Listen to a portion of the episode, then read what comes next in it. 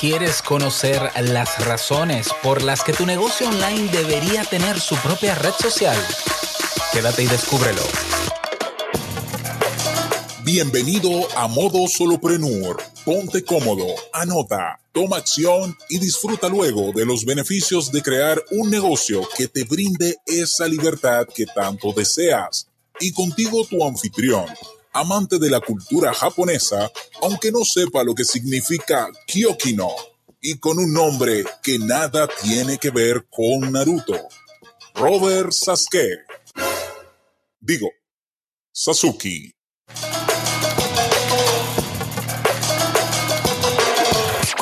Ese intro tiene que cambiar.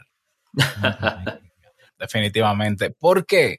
Porque a partir de ahora ya no es un invitado, que de hecho te presentamos como un invitado, pero ya no eres un invitado, ya eres de la casa.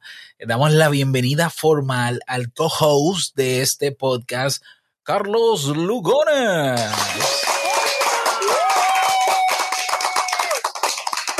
Ay, Carlos.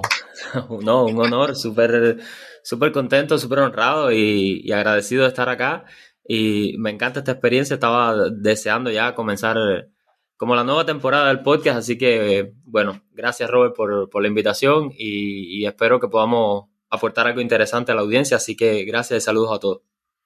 Pues yo creo que sí, yo creo que sí. Eh, me rondaba por la cabeza el tema, ¿no? Porque después de la entrevista pasada, yo decía, ay, pero es que eh, yo creo que modo soloprenur estaría mejor con Carlos de manera definitiva y no solo como invitado. Aparte, déjame decirte que el episodio pasado gustó mucho, ¿no? El cómo lo desarrollamos con el tema de, de las oportunidades en blockchain.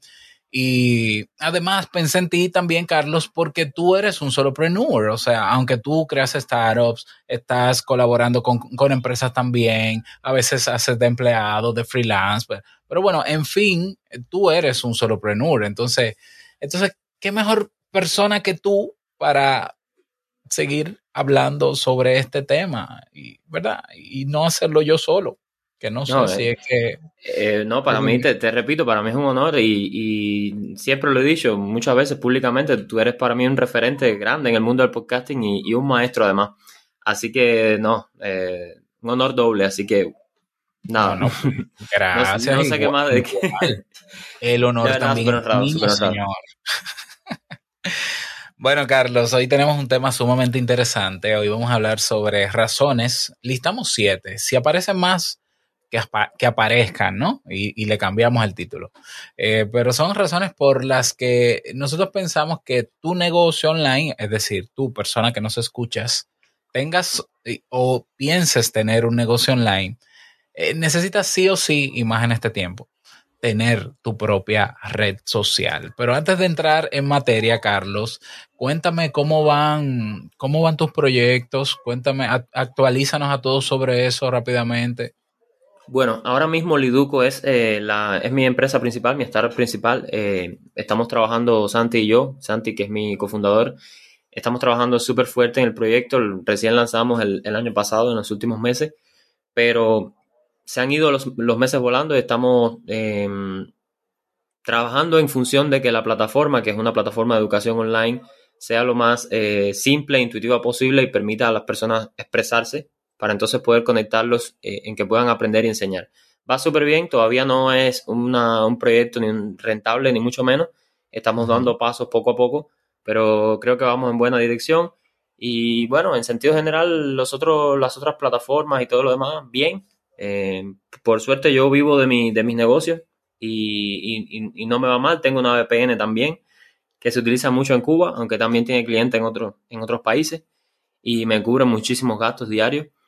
Es decir, que va bien. Y, esto es ahora después de tres años de haberle entrado al mercado con, dolores de cabeza y con fracasos y cosas, pero eh, yo creo que cuando uno tiene la voluntad...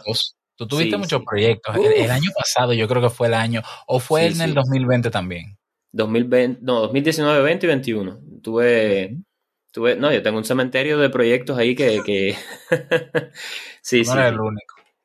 Pero es bueno, eso hay que vivirlo. Y cuando uno arranca en este mundo de, sea del emprendimiento o, de soloprenur o como sea, eh, hay que tener mucha fuerza de voluntad para mantenerse, porque lo normal es que los primeros proyectos te, te salgan mal. Así que no hay que desanimarse, hay que volver, volver a intentarlo. Exactamente, porque tú vas, tú vas a ir aprendiendo cosas sí. Eh, cada vez más y entonces ya llegarán proyectos en que todo será mucho más llevadero por gracias a esos aprendizajes. Pues mira, te cuento en mi caso que Kaizen eh, va muy bien en general. Eh, vamos a parar la producción de o el lanzamiento de nuevos cursos, lo vamos a parar por lo menos dos semanas, porque hay algunos cursos que necesitan que se les actualice algunas lecciones y hay otros que todavía están pendientes de, de estar finalizados, completos. Entonces me voy a tomar dos semanas para actualizar las lecciones que tenga que actualizar, terminar los cursos que todavía están pendientes, revisar que todo esté en orden y vamos a implementar una pasarela de, bueno, vamos a implementar WooCommerce porque la plataforma la tenemos con, con, otro módulo que es de membresía y ya Kaizen no es de membresía.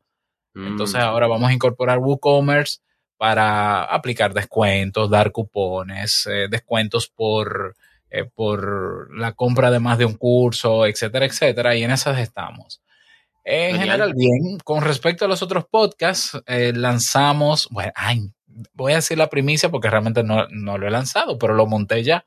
Vamos a, bueno, a reactivar esta próxima semana la Mastuke. Mastuke es, digamos, una versión extendida de Te invito a un café con un pago mensual y para otros podcasts vienen también otros espacios, digamos, VIP para que los usuarios puedan aprovechar. Lo que de eso, que de eso también vamos a hablar tú y yo en algún momento en este, en este podcast. Básicamente está eso. Está genial. Yo estoy pensando hacer lo mismo con el mío, ¿eh? Porque de alguna manera hay que lograr sostenibilidad y aunque ya nosotros monetizamos nuestros podcasts desde el primer día, bueno, yo no desde el primer día porque yo llevo ya un buen tiempo dándome trastazos, pero ya estoy monetizándolo y me, pero creo que siempre puede, puede ir mejor, ¿no? Y hay que pagar servidores. Es un tema interesante, podemos tocarlo también en algún momento. Sí, sí, sí. Yo, yo pienso que sí. De, hecho, los que no, los, lo que nos motivó hay que hacer la mención porque de verdad eh, eh, es así. Eh, hay un podcast que se llama No es Asunto Vuestro de Víctor Correal él, es español y justo, justo el viernes, justo ayer, publicó un episodio hablando sobre el valor de los creadores de contenidos. Sí. Y yo te lo dije, ¿no? Yo te lo envié y te dije, Carlos, esto me dio muy duro. sí, sí, es real, es real, es real. Porque él mencionaba, él mencionaba la importancia de que, bueno, es cierto que uno da cosas gratis y demás, pero hay un esfuerzo detrás, hay un sacrificio detrás. Y él hablaba de que si bien hace unas, unos años atrás la gente se malacostumbró a darse cuenta que podía obtener todo en Internet casi o prácticamente gratis, eh, sumándole a eso la piratería, evidentemente. Hoy ya las personas eh, o muchas personas están dispuestas a pagar por consumir contenidos. Vemos el caso de los suscriptores en Netflix, los que pagan Spotify, que si YouTube Music, que si HBO, que si Amazon entonces, ¿por qué no pudieran pagar también alguna membresía que sea eh, simbólica por escuchar su podcast favorito y tener unos beneficios más? Entonces, yo pienso que se puede, no es algo tampoco nuevo, yo ya lo he probado y sí ha funcionado, pero tengo que confesar que no he sido constante en eso. Entonces, yo creo que si, si me mantengo firme en eso, yo creo que se puede, que se puede lograr y pienso que contigo también. Sí, se puede lograr perfectamente y, Víctor es un ejemplo en eso porque según he escuchado en sus episodios tienes como, creo que logra como 3.000 euros mensuales o algo así con el podcast, es decir, sumando patrocinios y la comunidad y todo lo demás. No está mal, o sea, un podcast que te sume esa cantidad de ingresos, vaya, te dan ganas de levantarte y grabar, ¿no? Porque te das cuenta de que es sostenible. Es un podcast, aporta aporta contenido, es útil y al mismo tiempo eh, es un negocio y al mismo tiempo es un modo de vida es decir, es, genial. Y, la gente tiene que entender que, esto es un trabajo, esto no es un juego, por mucho que uno lo disfruta. Claro, claro. ¿no? y el usuario también se siente entonces parte de, esa comunidad de manera mucho, mucho más genuina, ¿no? Porque dice, bueno, pero yo aporto, incluso eh, los planes que yo estoy ahora montando con Te invito a un café y los próximos y los otros podcasts, eh, tienen que ver con eh, eh, la insignia, es darle una insignia más allá de contribuyente o donante, es productor asociado. Claro, darles participación, que puedan tener poder de decisión, que puedan participar en pensar los temas, eh, claro, mucho más a fondo, mucho más a fondo. Entonces yo creo que eso ayuda a que, a que se motive mucho más. Exacto. O sea, que tu podcast favorito te abra las puertas para que tú decidas o aportes alguna opinión sobre algún tema o que propongas un tema o que incluso evalúen cuál de la lista de temas que hayan, que evalúen juntos eh, cuál puede salir para la semana próxima. Eh, eso es otro nivel. Sí, sí, sí. Sí, sí, Eso es otro nivel. O sea que yo creo que yo creo que eso va a salir bien. Eh, Carlos, ¿es posible tener en este tiempo, en estos tiempos, tener una red social eh, privada en, en, torno a mi negocio en línea? Uf, imagina, hay, hay, hay, hay muchísimas opciones y hablaremos de eso un poco más adelante, ¿no? Pero yo, yo pienso que el episodio le puede eh, romper los esquemas a muchas personas, a muchos emprendedores, porque nosotros normalmente venimos del background de, de que hay que estar desgastados en Twitter o en Instagram o aquí o allá publicando y al final te paras en esas plazas públicas a hablarle a la nada, al vacío, y tienes por el otro lado en esas mismas plataformas algoritmos que te limitan tu alcance, ¿no? Entonces, hoy lo que vamos a proponer es un cambio de mentalidad para que el dueño del espacio seas tú y tú mismo seas el que tenga la responsabilidad de buscar a las personas seriamente, reunirlas en un lugar y darles la atención que merecen y aportarles el contenido y todo lo demás. O sea, es un poco cambiar la mentalidad de estar donde las grandes corporaciones quieren que nosotros estemos y que al final tengamos que pagarles por anuncios para que pueda nuestro contenido llegar a algo, porque es así o le estamos dando ya una, vuelta al asunto y te estamos diciendo, ya no necesitas de las redes sociales tradicionales porque tú puedes crearte tus propios espacios y que las personas se unan y buscar a tu, crear tu comunidad y tenerla en tu propio lugar, que no dependa de nadie. Eso es, eso rompe por completo las reglas del juego. El tema de las redes sociales privadas no es, eh, no es algo nuevo. Yo te pongo, pongo un poco en contexto este tema. Antes de que existiera Facebook, ya existían redes sociales. Eh, estaba MySpace, estaba High Five, estaba MSN Messenger, estaba hasta el BB Messenger, que era un sistema de mensajería del BlackBerry, un celular que se puso bastante de moda. Es decir, las redes sociales tienen en Internet, tienen desde el 97 más o menos. Incluso antes de existir Facebook, ya existían plataformas que te permitían montar tu propia red social. Porque recuerda que cuando comienza el tema de los blogs, por allá, por el año 2001-2002, eh, nosotros tuvimos la oportunidad de eh, lograr que la gente se suscribiera al blog o por el RSS feed para que le llegara un correo inmediatamente se publicara un, un post, una publicación en el blog o a una base de datos eh, una base de datos viene siendo una lista de, correos electrónicos y todavía es muy popular el típico blog o página de internet que tú entras, te sale una ventana que dice descárgate el libro, eh, las siete maravillas del mundo, déjanos aquí tu, nombre y tu correo. Eso ha existido desde que comenzó el tema de, de los blogs. O sea, siempre ha existido la posibilidad de tener redes sociales privadas. El problema es que llegó Facebook y nos engañó. Es real, así mismo fue. O sea, yo lo pienso así, quizás quizás no, esa no era la intención. O mejor dicho, nosotros nos dejamos engañar. Ellos llegaron y dijeron, no existe más nada, del Internet somos nosotros. Y además, vamos a reconocerlo, lo hicieron muy bien, ¿eh? eh equipo de psicólogos, ahí hay trabajo duro por detrás, eh, ahí no hay, nada fue casualidad, el tema de los amigos, del me gusta, de... Eh, es interesante. Entonces la gente empezó a moverse a Facebook y eh, eh, al principio Facebook funcionaba, los espacios que te daba Facebook para tú cultivar una comunidad, eh, específicamente grupos y fanpage, funcionaban a la perfección. Entonces nosotros llegamos a la conclusión, porque yo tenía mi red social privada, yo tenía una página, una comunidad en nin.com cuando comencé que todavía existe, por cierto, me sorprendí. Vamos a hacer un listado más adelante sobre, sobre muchas de esas plataformas que hoy todavía existen. Entonces, NIN, yo tenía, entonces yo dije, bueno, la gente ya está toda en Facebook, toda la gente mía. ¿Para qué estar en dos sitios? Facebook funciona muy bien. Tú publicabas algo en, en los grupos y lo veía el 100% de ellos. Es decir, nosotros depositamos al final nuestra confianza en, en Facebook al principio. Y claro, la gente se acostumbró entonces a cultivar los famosos seguidores o amigos en espacios que tú no tenías ni que contratar ni tenías que montártelo por tu cuenta. Y por tanto no tenías el control tampoco. No tenías el control, esa es la otra.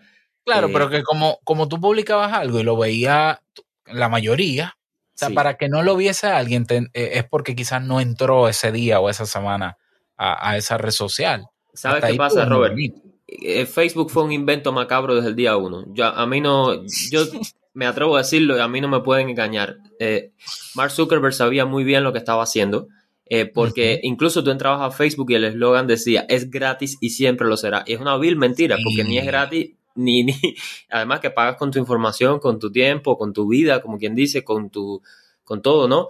Y él sabía muy bien que él estaba construyendo una plataforma global y, le, y lo que hizo fue eso, vamos a dejar que la gente se una en masa, se unan y se unan y se unan y cuando los tengamos a todos aquí, que fue lo que logró, dijo, bueno, pues ahora te voy a limitar el alcance, ahora las páginas no van a servir para nada, ni los grupos y si quieres llegar lejos, págame.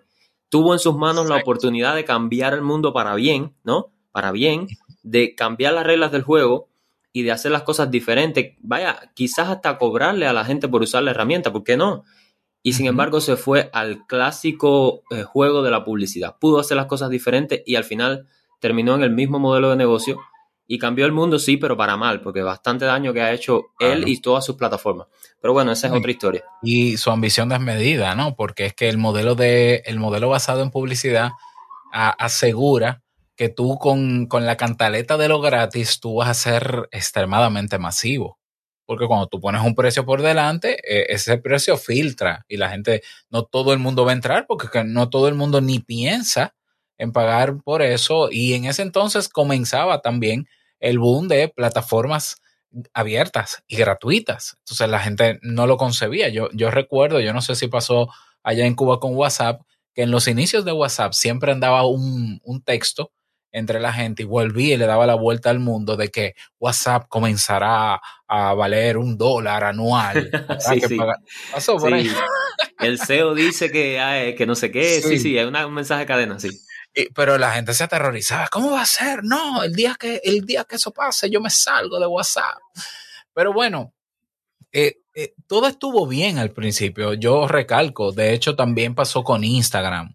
Eh, entramos a Instagram aunque Instagram no, hasta, hasta los últimos dos años atrás es que se pueden hacer grupos, o yo no sé si eso ya no funciona, de verdad le perdí el rastro a Instagram. Ni idea. Pero eh, el tema es que estas redes sociales, eh, el alcance que tenían era directo eh, con la gente. Entonces, cuando antes nosotros estuvimos acostumbrados, los creadores de contenido, a levantar una base de datos, porque no hay medio ahora mismo, bueno, más directo que el correo o tan directo como el correo son los sistemas de mensajería. ¿Ya? El WhatsApp, el Telegram, porque como está asociado generalmente a un número de teléfono y todo el mundo carga un número de teléfono encima, en teoría, bueno, ok, pero en ese entonces, antes de Facebook, en el 2007, no, no estaban, eh, el iPhone cuándo fue que salió, creo que fue en el 2005, por ahí o 2006. Mm. Entonces, lo, lo, más directo que teníamos para comunicarnos con nuestros usuarios era el correo electrónico. Dejamos de recopilar correo electrónico para confiar en estas redes sociales y crear comunidad. Y yo llegué a tener de Te invito a un café un grupo con 3.500 miembros, que si yo vuelvo a sacar mi cuenta, quizás está ahí. Es que, es que ese, ese, precisamente es uno de los problemas. No tienes control de nada. No, no, no, son tus datos, no es tuyo. Mira, Medium, por ejemplo, que es esta plataforma de blogging, donde tú entras y puedes publicar artículos y puedes tener como tu propio blog y, y puedes tener una, un paywall, ¿no? Una pared de pago para eh, separar el contenido gratuito del de pago y que los suscriptores premium puedan, pues, eh, pagar por leerte y demás. Ah, sí, todo muy bien, todo muy lindo y empezó muy bien también y al final eh, lo han llenado la experiencia de lectura se ha vuelto un desastre, pero lo que quiero decir es, tú no tienes acceso a tus suscriptores. Ese es el problema. Tú, si te vas de Medium, ya, perdiste. Se te quedaron los suscriptores ahí. Y mover a todo el mundo de plataforma es complicado. No es lo mismo que si tú tuvieras los correos. Es un problema, ¿no? Y están pensadas así. Son, son herramientas que están pensadas para... Eh, eh, es como el anzuelo, ¿no? Captarte y cuando ya tú estás dentro, no puedas salirte. Y lo pensaron muy bien. Claro, exactamente. O sea, salir de una de esas redes sociales implica perder tus usuarios, literalmente. O sea, yo quizás no, lo, no he evaluado eso, pero yo estoy seguro que, que, o sea, yo perdí muchos usuarios. Pero mira, con Facebook, o sea, perdí muchísimos usuarios con el fanpage, con el grupo, con YouTube en este momento que el algoritmo se supone que ahora lo que hace es impulsar cada video de manera particular, ya no importa la cantidad de seguidores o suscriptores que tú tengas. Yo tengo 5000 suscriptores en YouTube y, yo no puedo llegar a los 5000 suscriptores si yo enviar un mensaje. Ni siquiera, mira, yo puedo sacar un video así desnudo y no lo van a ver los 5000. sí, eh, no, incluso el algoritmo de YouTube ahora está impulsando canales nuevos durante un tiempito y si no, si no como que si no cuajan, ¿no? Si no funcionan, pues les baja, les baja prioridad y bueno, pasa lo otro. Es como que para los que están comenzando, de hecho, en mi caso fue así. Yo recuerdo cuando yo comencé en YouTube, que comencé sin ningún tipo de ambición ni nada, yo subí unos videos, qué sé yo, de programación y demás, se viralizaron, literal, literal. Yo entro y son miles, miles, miles y todavía entran personas pero ya después que empecé a publicar los siguientes videos, ya, es como que morí, ¿no? Y es, como que te, impulsa al inicio para que tú te mantengas. Ajá, entonces... Pero ya luego te mete en, una especie de ronda donde dice, ok, ya, tú, ya tú eres de aquí, de la casa, ahora compite. ahora, exacto, ahora esfuérzate.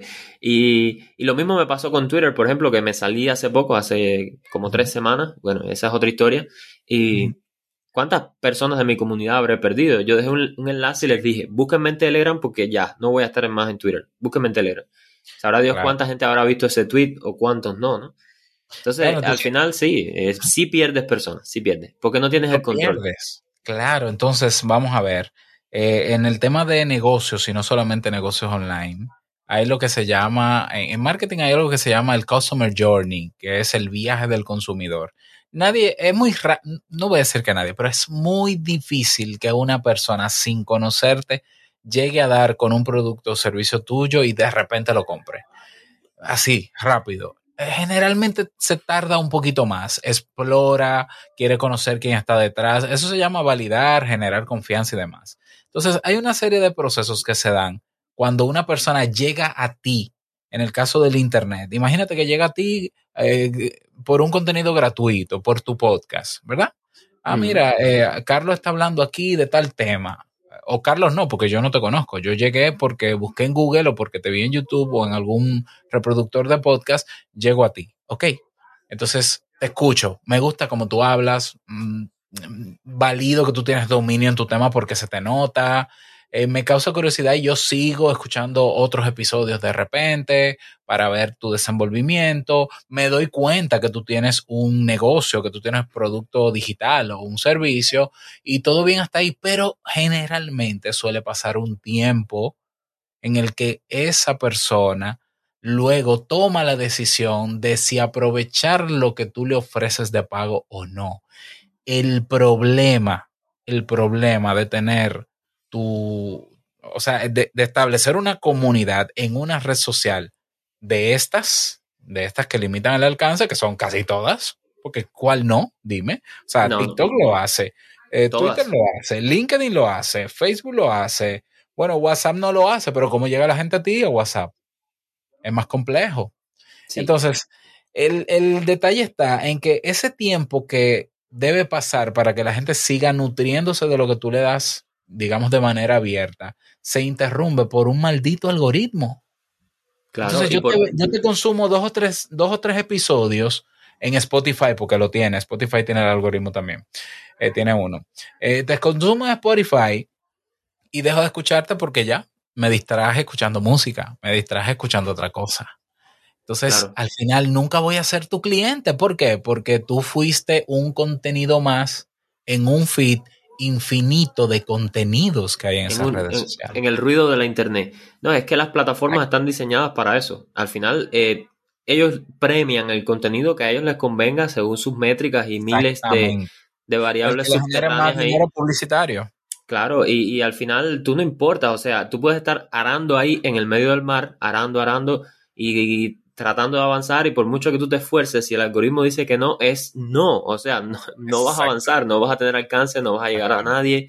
Y entonces luego viene la depresión y uno se siente mal, el síndrome del Claro. impostor dice soy un desastre, soy un fracaso y no eres tú. Por muy bueno que esté tu contenido. Y pasa en YouTube. ¿Cuántos youtubers no se han ido, no sé, para Twitch? O, o para FreeSpeak. Están ahí Y- los videos.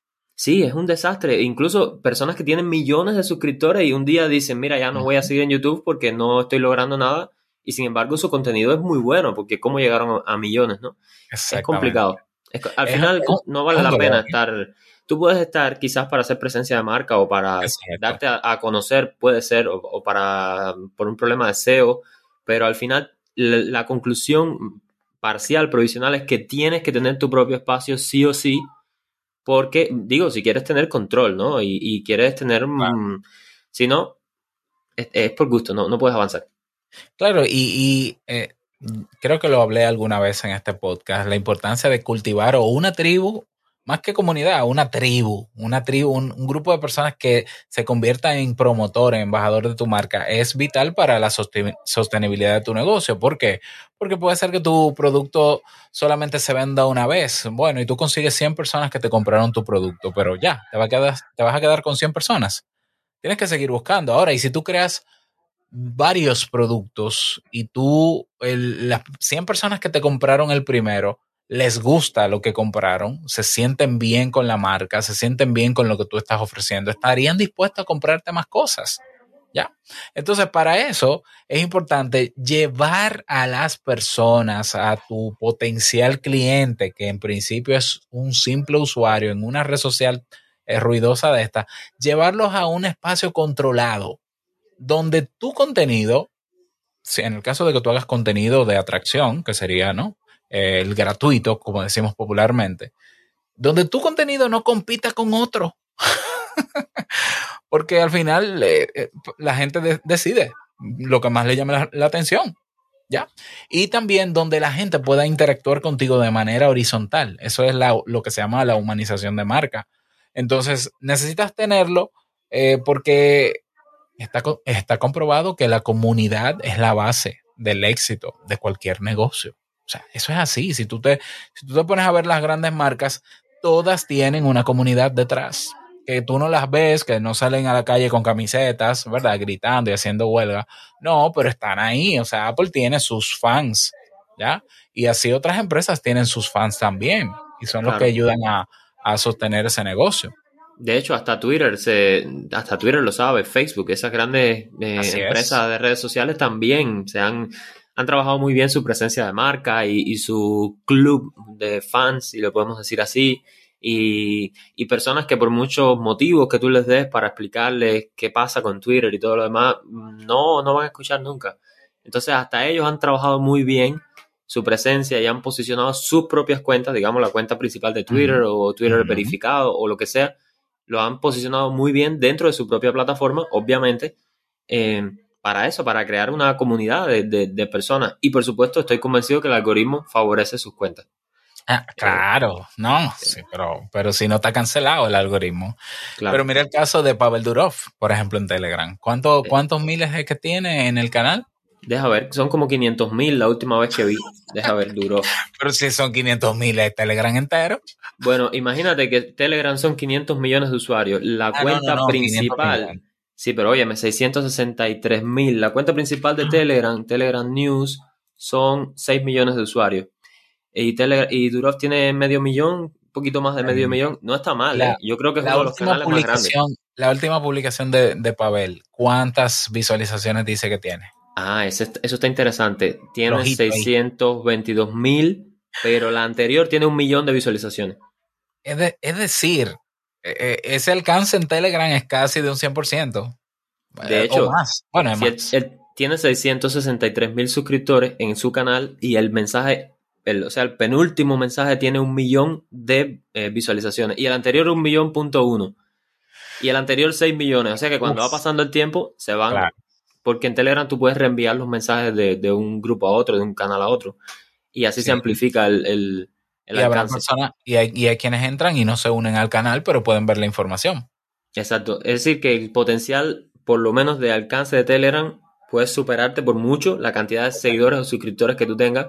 No como en Así Twitter, es. que si tienes un millón vas a llegar a 100 mil. Con suerte.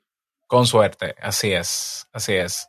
Pero en Telegram no hay algoritmo. Ese, vamos, vamos a listar las razones que tenemos aquí, aunque ya hemos mencionado eh, rápidamente algunas, pero vamos a hacerlo en, con la lista que tenemos, Carlos, eh, para ver si llegamos a convencer a quienes nos escuchan, si es que ya tienes un negocio, a que abras algún espacio más controlado.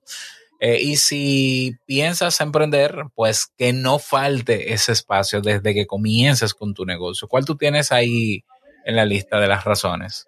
Bueno, primero los, datos son tuyos y, puedes tener una comunicación directa con las personas. O sea, tú tienes control de las personas que están en la comunidad. Cuando digo control me refiero, puedes saber, por ejemplo, cómo contactarlos, cómo decirles para moverse del lugar, si te vas a cambiar de plataforma, tienes sus correos, digamos, ¿no?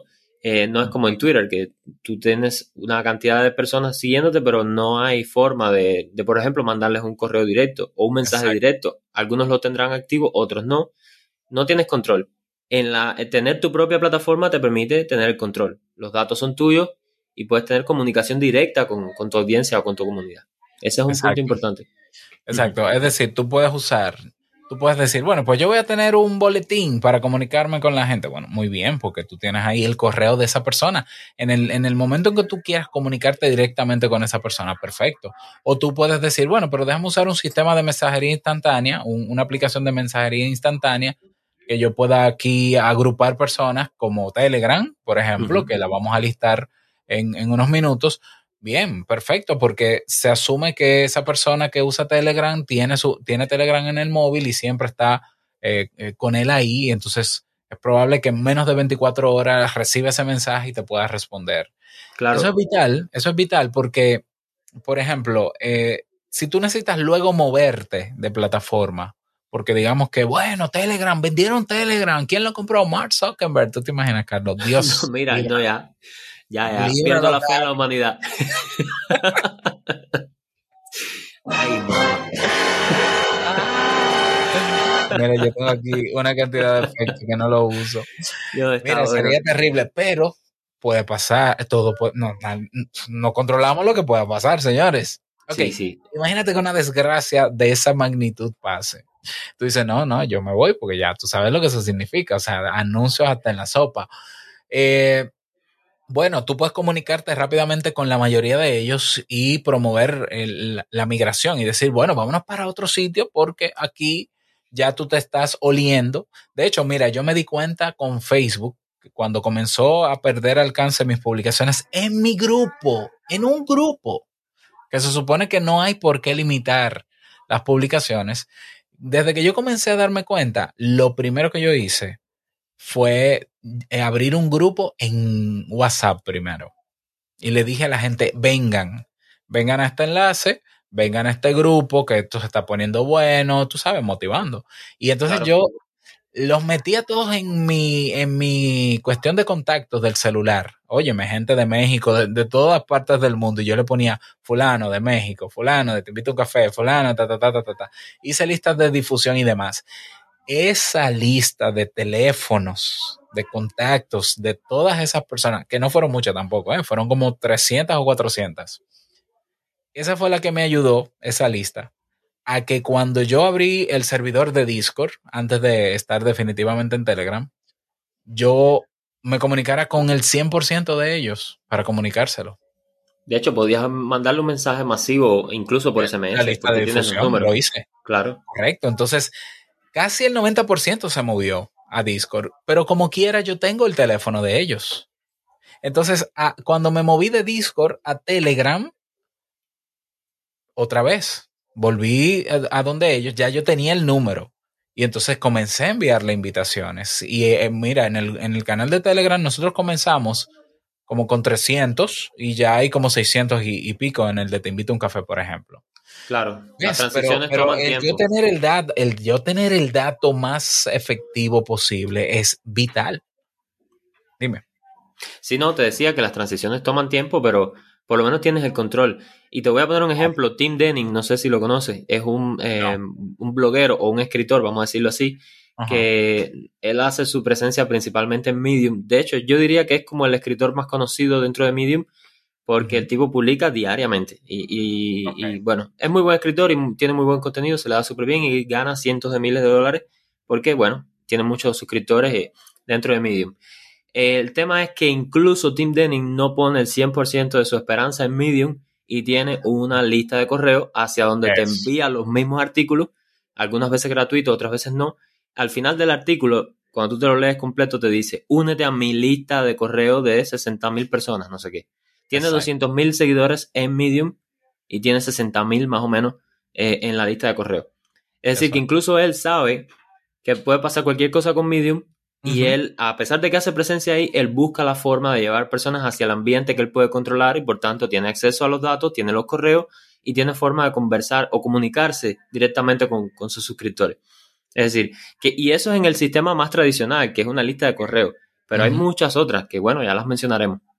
Que mira, es más fácil que una red social cambie su algoritmo, que si va a pagar, que se vuelva tóxica. Es, es más rápido el movimiento que puede hacer una red social que, el hecho de que una persona cambie su correo electrónico. Yo conozco gente con correo electrónico de Hotmail del 90. Sí. Mi papá del 98. Y yo, pero todavía tú usas. Ah, sí, sí, déjame. De Yahoo, por ejemplo. Sí. O sea, es más fácil que se, es más fácil que se muera Facebook. Y es más rápido que se vaya Facebook a que una gente cambie de correo. De hecho, lo más probable es que Facebook, por el camino que va, desaparezca pronto, pero bueno, esa es otra historia. Esa es otra historia, ¿sabes? pero lo veremos, lo, viviremos en vivo, eso. Ojalá, yo, yo espero que sí, yo espero que sí. Vaya, lo siento por las personas que, hacen presencia en Facebook, pero ya tenemos que empezar a ver las cosas de lo que está pasando. Vayan, vayan moviéndose. Es tan tarde, ¿eh? pero todavía pueden ir moviéndose. Otra razón para, eh, por la que pensamos que tu negocio online debe tener su propia red social, su propio espacio, es porque al tú eh, tener el control de la plataforma, tú puedes proteger la plataforma. ¿A qué me refiero? Mira, hay gente que tiene Twitter y tú sabes lo que hacen Twitter, observar lo que otros hacen solamente, consumir. Y tienen terror, tienen pánico a, lanzar un tweet. ¿Sabes por a participar, sí. Porque los haters están al acecho. Porque tienen el miedo de que venga una persona a, vomitarle en su tweet. De verdad, y me lo han dicho directamente. Y es real, es real, es real. Yo tengo gente que tiene su canal de YouTube, porque todo el que tiene una cuenta de YouTube tiene un canal, y no se atreve y quieren hacer videos para YouTube y no lo hacen por el miedo, por el terror. Cuando tú le ofreces un espacio controlado que tú puedes protegerlo de esas variables, que se puede, que se puede. Sí, sí. La gente se siente libre. O sea, me pasa, por ejemplo, en Sasuki.social, que es la, la instancia de Mastodon que yo tengo, y en Lugonial, punto social, que la gente hace lo que quiera. Cuando digo hace lo que quiera, dentro del marco mínimo del civismo, ¿no? Pero la gente se siente libre de expresar lo que quiera y no tiene un hater que debajo le va a escribir una estupidez. Entonces, cuando tú puedes controlar el entorno, puedes protegerlo. Entonces tú le, le, garantizas a tus usuarios que te están consumiendo tus contenidos y que tú en algún momento piensas monetizar con ellos. Miren, yo he creado un entorno que no es tóxico como las redes sociales tradicionales, porque las redes sociales tradicionales no es que no les importe la, toxicidad, pero saben que la toxicidad genera todavía más morbo y al generar más morbo genera más retención y de la retención viven por el modelo basado en publicidad. En mi red social, yo no voy a monetizar la red social porque la red social es un entorno donde ellos pueden convivir y eso hace que todavía valoren mucho más lo que yo pueda ofrecerles, porque les, he garantizado un espacio horizontal protegido. De hecho, en las redes sociales tradicionales, aunque quieran ellos tener el control de, de, la situación, como son tan masivas y les llegan miles, miles de reportes por minuto, diría yo, suponiendo, ¿no?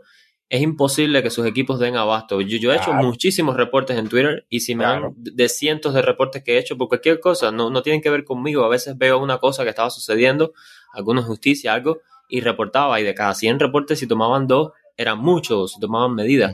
Entonces, cuando tú tienes el control en tu propio espacio, a mí el que venga a mi instancia de, de Mastodon a estar haciéndose eh, no sé qué, le paso machete rápido, lo corto y rápido, ¿me entiendes? No, no hay contemplación porque tú estás en un espacio que tiene reglas. Si no las cumples, si no eres cívico y si vienes a faltar respeto, no tengo por qué permitirlo. O sea, eso en Twitter no pasa porque si te ofenden y tú reportas y Twitter no toma medidas, pues ya la ofensa se quedó pública ahí. Eh, y, se expande. Generalmente se expande a lo mejor uno tiene su, su, protección psicológica porque ya lleva mucho tiempo en el espacio público y a mí, a mí en mi caso personal me, importa poco, a mí eso no me hace daño, pero habrán personas que les, resulte dañino que tú llegas a un espacio y una persona venga sin conocerte a juzgarte y a odiarte así de la nada. Exacto. Entonces es complicado. Exacto, pero también eh, esa, eh, eh, la ventaja sobre ese control es que entonces al tú garantizarle esa protección en ese entorno controlado, eh, tú estás dando la esperanza a la gente de que la esperanza y, le estás le estás dando una alternativa que hoy existe, porque todavía, Carlos, hay gente que dice, es que hay que estar en esas redes sociales, por más digas que sean, porque eh, tú tienes alcance mundial. ¿Tú entiendes? y mira, digamos que sí. Puede ser que, mira, digamos que una de esas sí, aún así, la convivencia dentro de esas plataformas no es 100% abierta ni libre de censura, ni tú te sientes cómodo porque generalmente la gente termina consumiendo lo que el valiente creador de contenido decide publicar. Pero ¿y si yo quisiera publicar? Y yo no soy creador de contenido, lo pienso dos veces. O sea, que es una es ventaja por, por, por, varias vertientes desde ese punto de vista. ¿Qué otra razón tienes tú ahí en la lista, Carlos? Bueno, hablamos de humanizar la marca, creo que ya lo mencionamos también.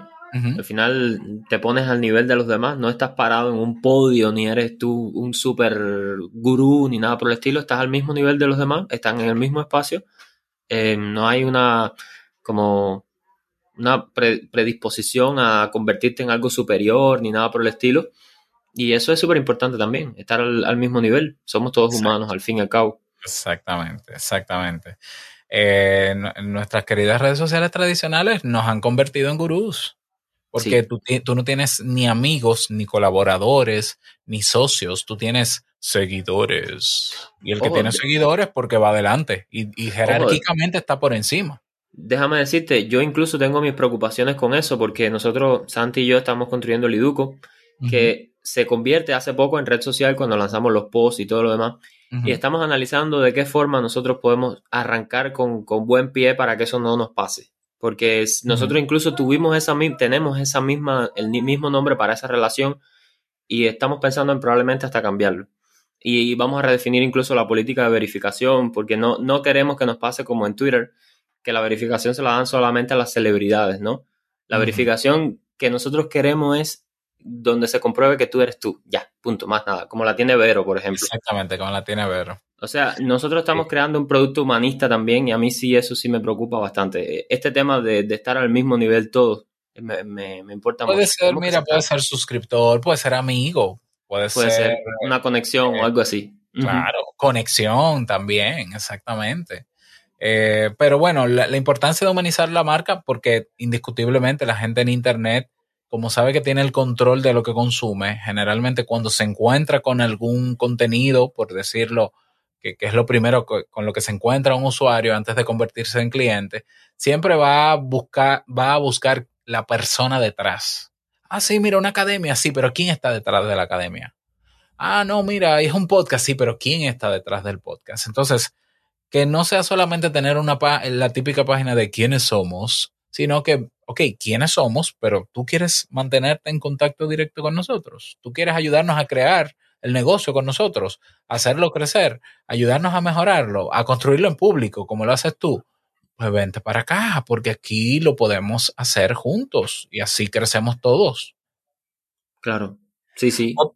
Otra razón que tengo por aquí es la, eh, bueno, esto evidentemente, eh, aumenta el tráfico web. El tú tener tu propio espacio, pues evidentemente como tu contenido en espacio controlado no va a competir con un millón más de contenidos, pues se valora más y si ese contenido o eso que tú ofreces está centralizado en tu página web, que es el local de tu negocio, evidentemente tú vas a tener garantizado una cantidad de tráfico estable mm, dentro de lo que cabe, eh, para ya sea para un lanzamiento que tú tienes de un curso nuevo o de un producto o de un servicio.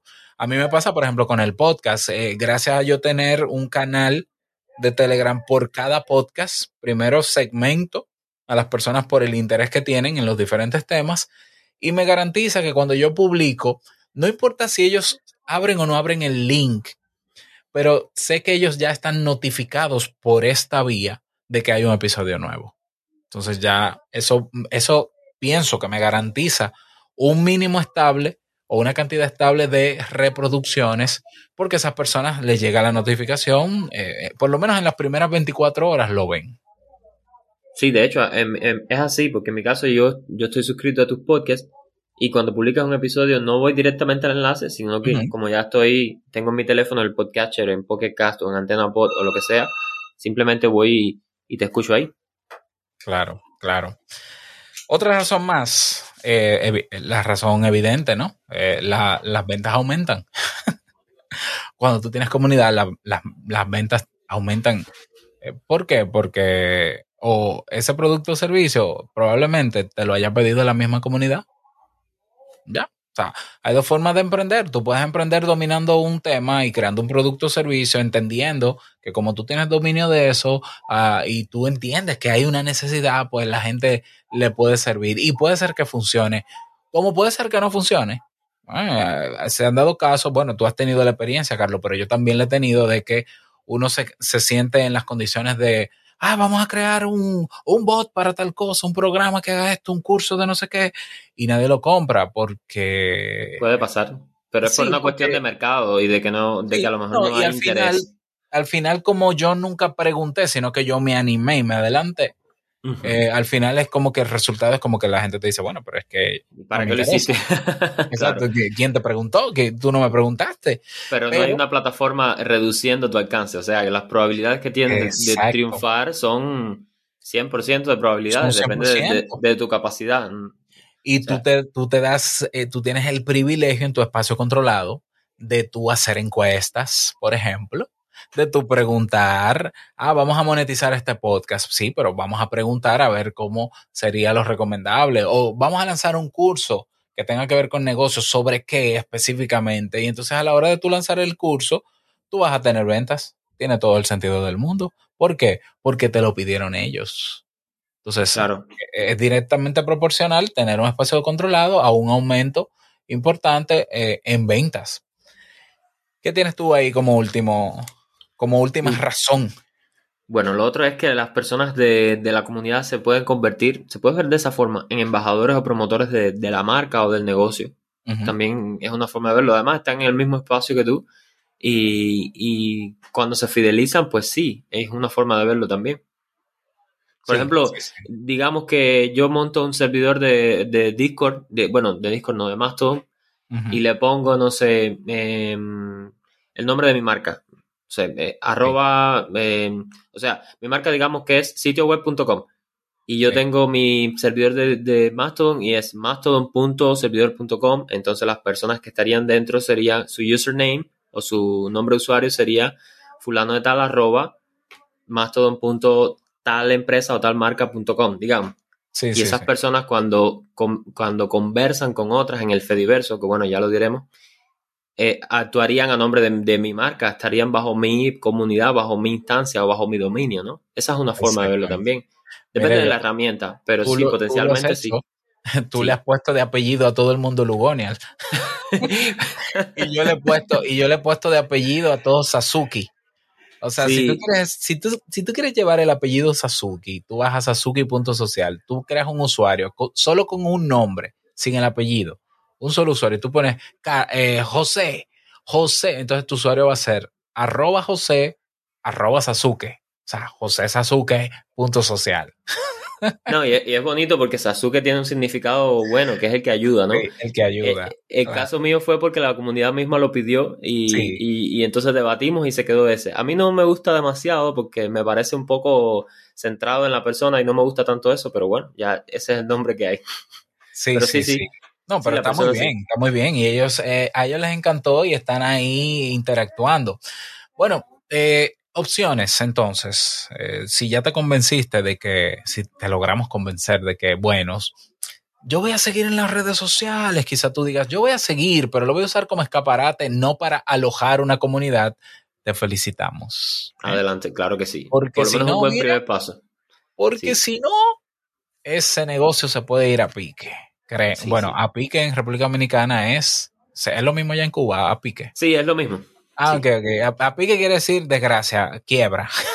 Sí, puede salir Entonces, Si ya tú decidiste eh, tener un espacio de interacción horizontal con los usuarios que se, se, han acercado a ti por alguna razón y que o ya estás monetizando con algún negocio o piensas hacerlo en el futuro, te vamos a dar opciones.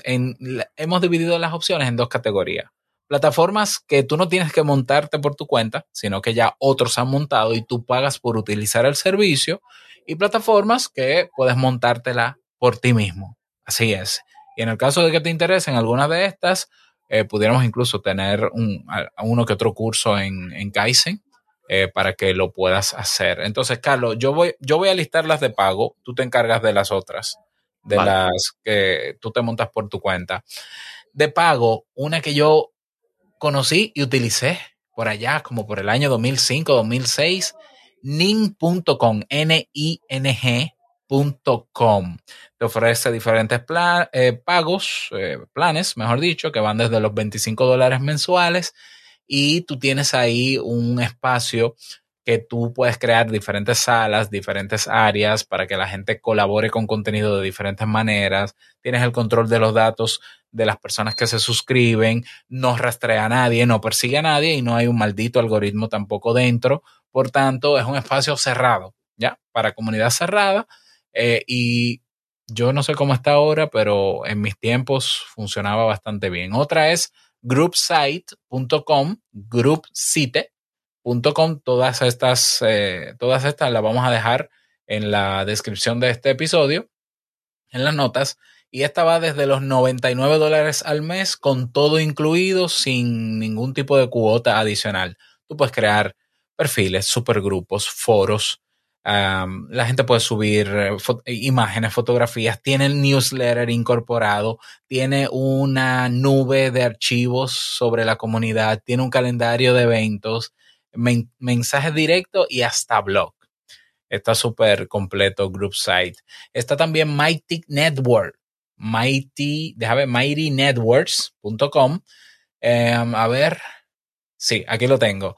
Tú puedes comenzarla gratis, puedes probarla y tienes en la versión gratis hasta 25 miembros y luego pagas un... ¿Dónde está? Ah, mira, no veo el precio aquí. ¿O sí? Mighty Pro es una red social privada que tú puedes crear, incluso tiene aplicaciones para Android o iOS y tú ahí puedes lograr que las personas eh, tengan contenido en canales, puedan subir videos, puedan subir contenidos en audio, se puede hacer transmisión en vivo, puedes subir cursos online, puede ser de membresía o de pago único, eh, pueden conectarse por chat entre todos, está mucho más modernita que, que las anteriores en ese sentido y puedes probarla completamente gratis.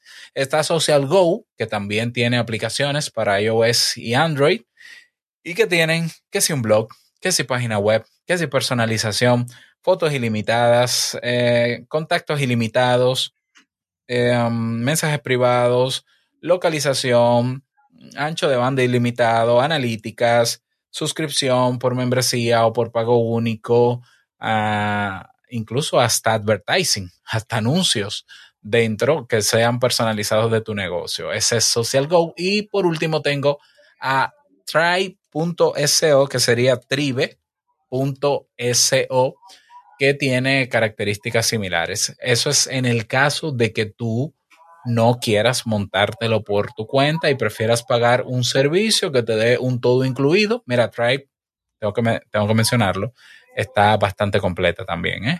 Eh, te permite contenido en diferentes formatos, puedes crear espacios, puedes crear foros, puedes hacer transmisiones en vivo también y está muy bonita y tiene sus aplicaciones.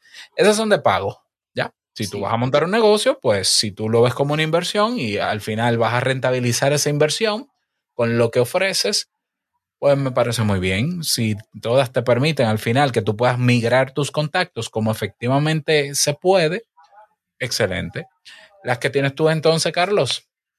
Bueno, eh, mm, por el otro lado, tú puedes montar tus propias eh, redes sociales descentralizadas o tus propias redes sociales privadas, como quieras decirlo. Hay muchísimas opciones, es simplemente googlear y ponerse en función de eso.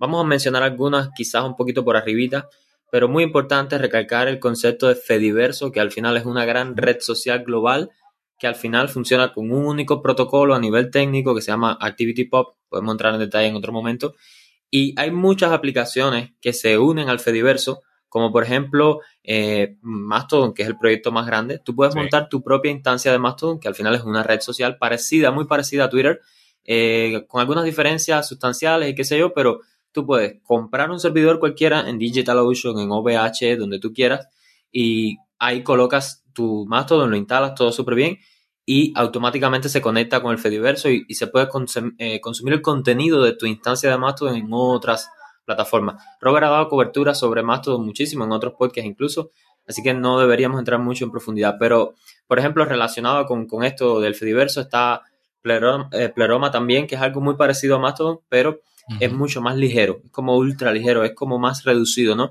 Mastodon si tiene su consumo bueno en RAM, son como 2 GB mínimo. No sé, Robert, en tu caso, cuánto fue que tú le pusiste al servidor, pero yo lo probé con eh, 2 GB de RAM mínimo. Ajá, 2 GB de RAM, pero si buscas una solución más simple, digamos, y, que las personas utilicen el cliente que quieran, la aplicación que quieran, tú puedes usar Pleroma, que es ultra ligero. También está PixelFed, que es, es Instagram, es prácticamente una copy-pega de Instagram que se lo han criticado. Ellos ya están trabajando en, en diferenciarse un poco. Pero está muy bien, ¿eh? Ofrecer una diferenciación. que se parezcan a Instagram porque eh, entonces la gente se acostumbraría muy fácil a eh, moverse. Es como entra, entra por aquí y ya estás en el Fediverso y bueno, después vamos migrando el proyecto. Está PixelFed y está, eh, a ver, creo que no tengo más ninguno aquí en el Fediverso. Está Friendica del Fediverso, Friendica. Ajá, que es otra red social más descentralizada. Bueno, al final dejamos los enlaces en la descripción del episodio para que los lo, lo prueben, los vean y se los estudien a fondo. Y hay otro tema que, que es la mensajería descentralizada. Eh, por ejemplo, hay un proyecto, hay varios, ¿no? Pero uno de los más grandes es matrix.org, Matrix o Matrix, que es eso, es mensajería descentralizada, es algo como Telegram, pero, pero tuyo propio. O sea, que tú, si mañana Telegram se cae, digamos que Dios quiera que no pase, eh, tú pudieras tener tu, propia, tu propio servidor de mensajería un chat donde están las personas y pudieran conversar, algo como Telegram o como Signal, pero tuyo. Y eh, tienen un cliente que se llama Element, que es uno de los clientes oficiales, porque al final Matrix no es más que un protocolo, al final es lo mismo, como si fuera Mastodon, el protocolo por debajo es ActivityPub, Matrix pues es el protocolo y el eh, cliente está Element y hay muchísimos más, ¿no? Ese es un proyecto interesante que también valdría la pena revisarlo porque en caso de que pasara cualquier cosa o de que no quieras que tu comunidad tenga una plataforma centralizada, digamos como Telegram, o por cualquier motivo, tienes esa otra opción. Y está también, bueno, al respecto de Telegram, que no lo, que no lo dije, ya que estamos hablando de eso, tú puedes montarte en Telegram, sabes, tienes tus grupos privados, que pudieras tener un bot, por ejemplo, configurar un bot para eh, recoger los correos, eh, correos electrónicos de las personas de la comunidad y así puedes tener un poquito más de acceso si quieres mandarles un mensaje directo por correo o algo, puedes montar un bot para suscripciones. Es decir, Telegram es muy flexible con el tema de los bots.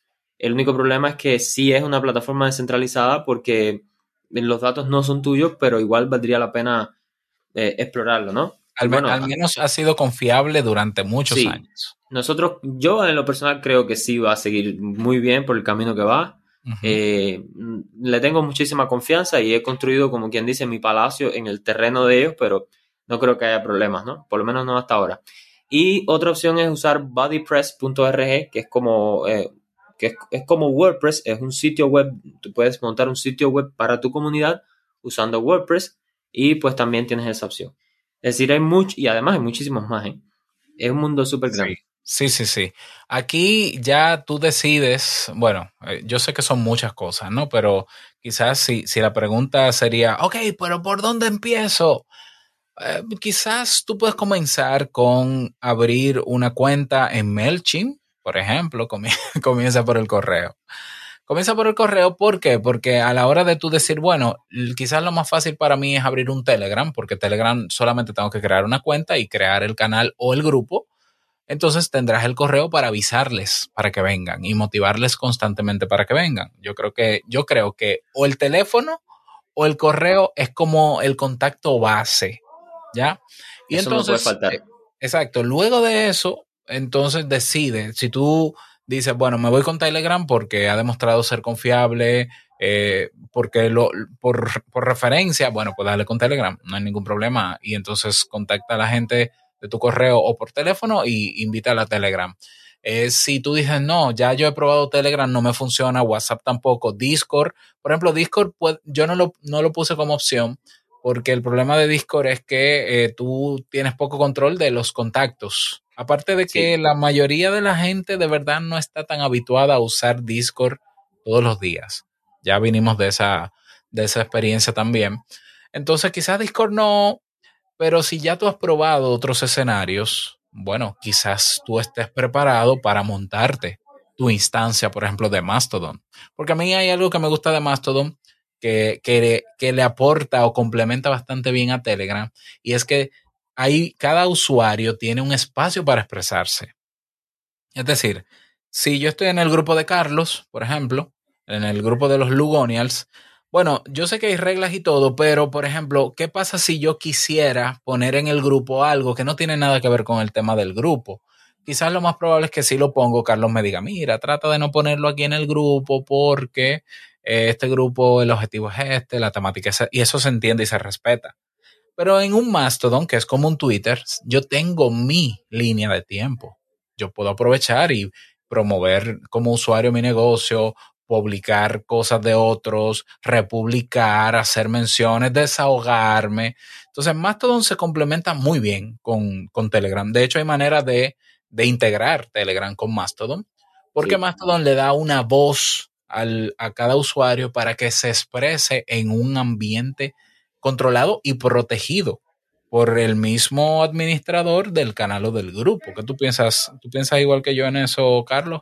Sí, totalmente. Mastodon está súper bien y sí hay formas de conectar las dos plataformas y, está muy bien que las personas tengan su perfil. De hecho, yo he estado empujando en la medida de lo posible a la comunidad a que lo utilicen.